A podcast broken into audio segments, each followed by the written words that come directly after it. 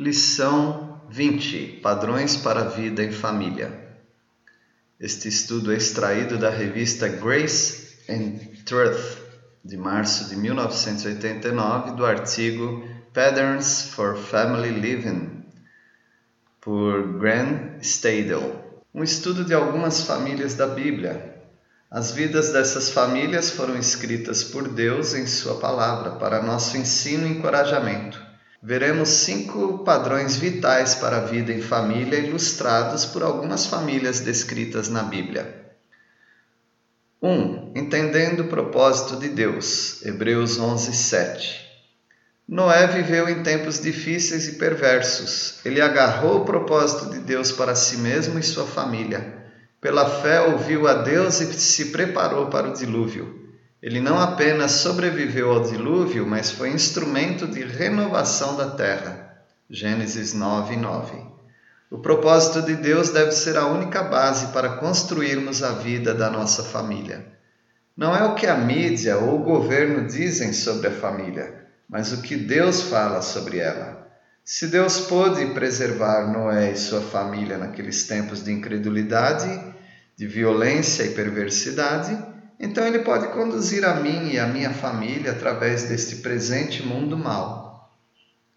2. Submetendo nossos filhos a Deus. Hebreus 11, 17.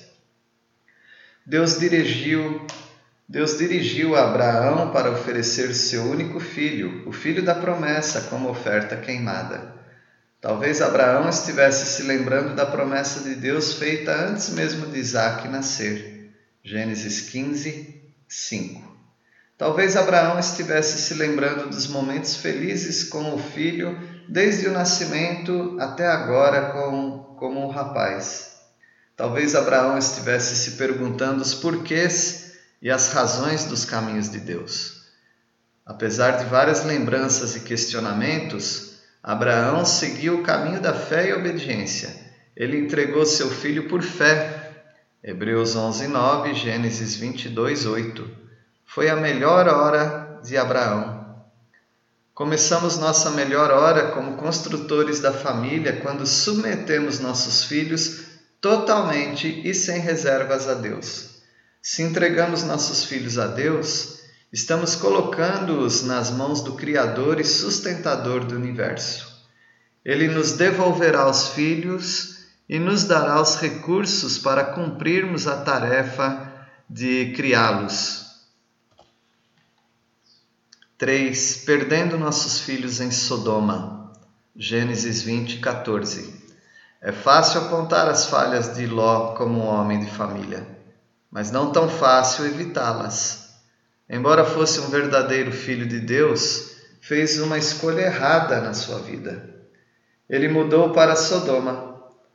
Era uma cidade rica e de oportunidades políticas. Havia jovens para se casarem com suas filhas, mas não havia espaço para Deus. Ló perdeu sua influência moral em Sodoma, quase perdeu sua vida e finalmente perdeu sua família. Ele tirou suas filhas de Sodoma, mas não conseguiu tirar Sodoma de suas filhas. Elas provaram ser filhas de Sodoma, embriagando seu pai e cometendo incesto com ele. Como perdemos nossos filhos para Sodoma hoje? Fazendo escolhas que comprometem nossa família, fazendo pouco ou nada para proteger nossos filhos das influências mundanas, passando pouco tempo com os nossos filhos e deixando que os seus amigos os influenciem mais que os próprios pais, nossos filhos se tornarão filhos de Deus ou filhos de Sodoma. 4. Treinando nossos filhos para Deus. 1 Samuel 1:28. Ana deve ter tido vários temores ao prometer isso a Deus. Ela tinha um casamento difícil. Ela nunca recebeu muito encorajamento de seu marido e de seu líder espiritual e ela não teve muito tempo para treinar Samuel. Ainda assim, Ana ilustra vários princípios belos de um bom treinamento. 1 Samuel, capítulos 1 a 3. Princípio de treinamento de filhos.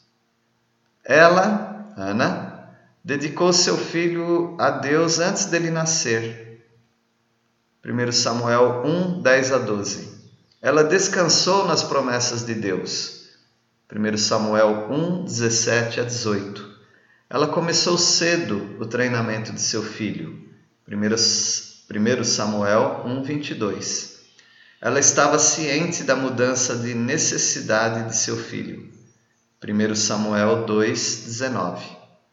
O filho de Ana era exposto a maus exemplos, mesmo dentro do templo do Senhor. Samuel foi pronto em obedecer ao Senhor. O quanto as suas orações, influência, cuidado e treinamento da mãe de Samuel o influenciaram para ter uma vida piedosa e frutífera para o Senhor. Deus já nos deu todos os recursos para treinar nossos filhos para Ele. Temos a palavra de Deus e a habitação do Espírito Santo para nos ajudar.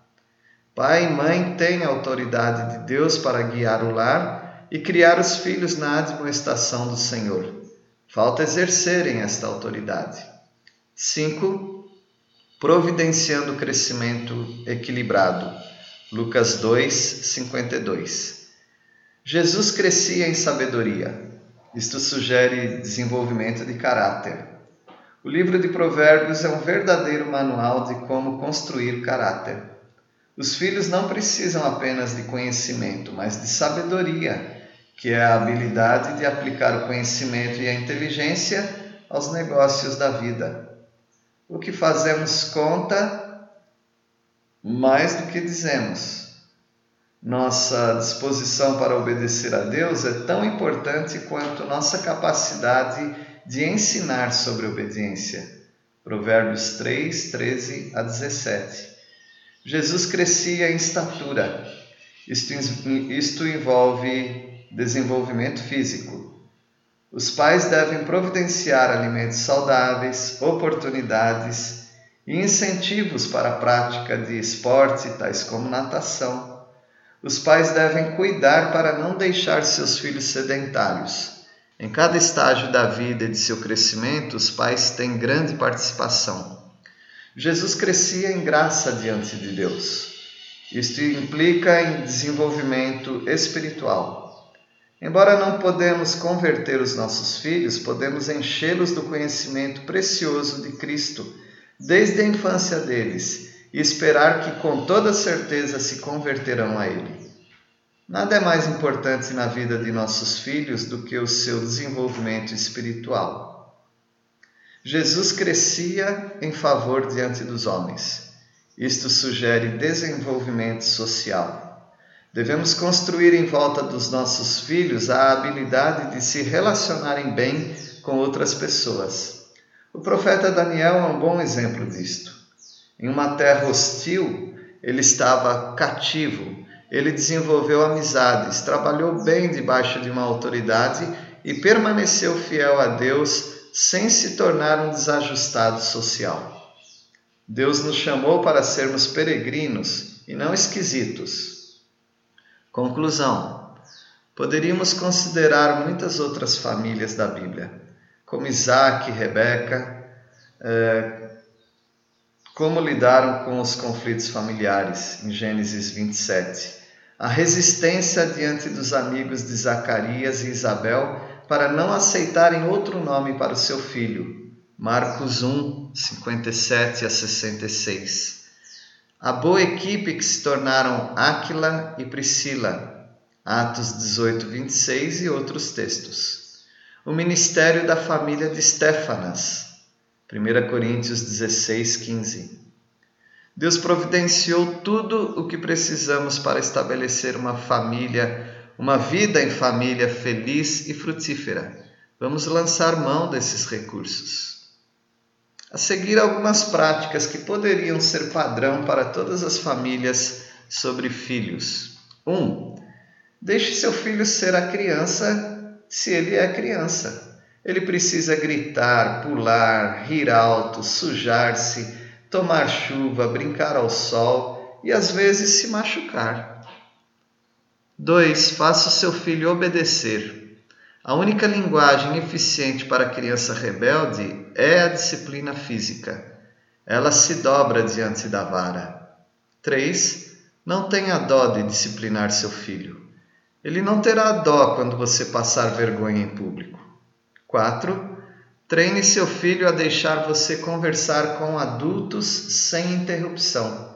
Porém, não fique conversando sem parar com um adulto sem dar atenção ao seu filho. 5. Não discuta com seu filho. Ele precisa obedecer. Se ele se recusar, use a disciplina física. 6. Não deixe seu filho gritar com você, mas é claro, não grite com ele. 7. Cante, leia e brinque com seu filho. 8. Ore pelo seu filho e com o seu filho. 9. Cerque-o com o conhecimento da Bíblia. E 10. Leve seu filho à igreja e fique lá com ele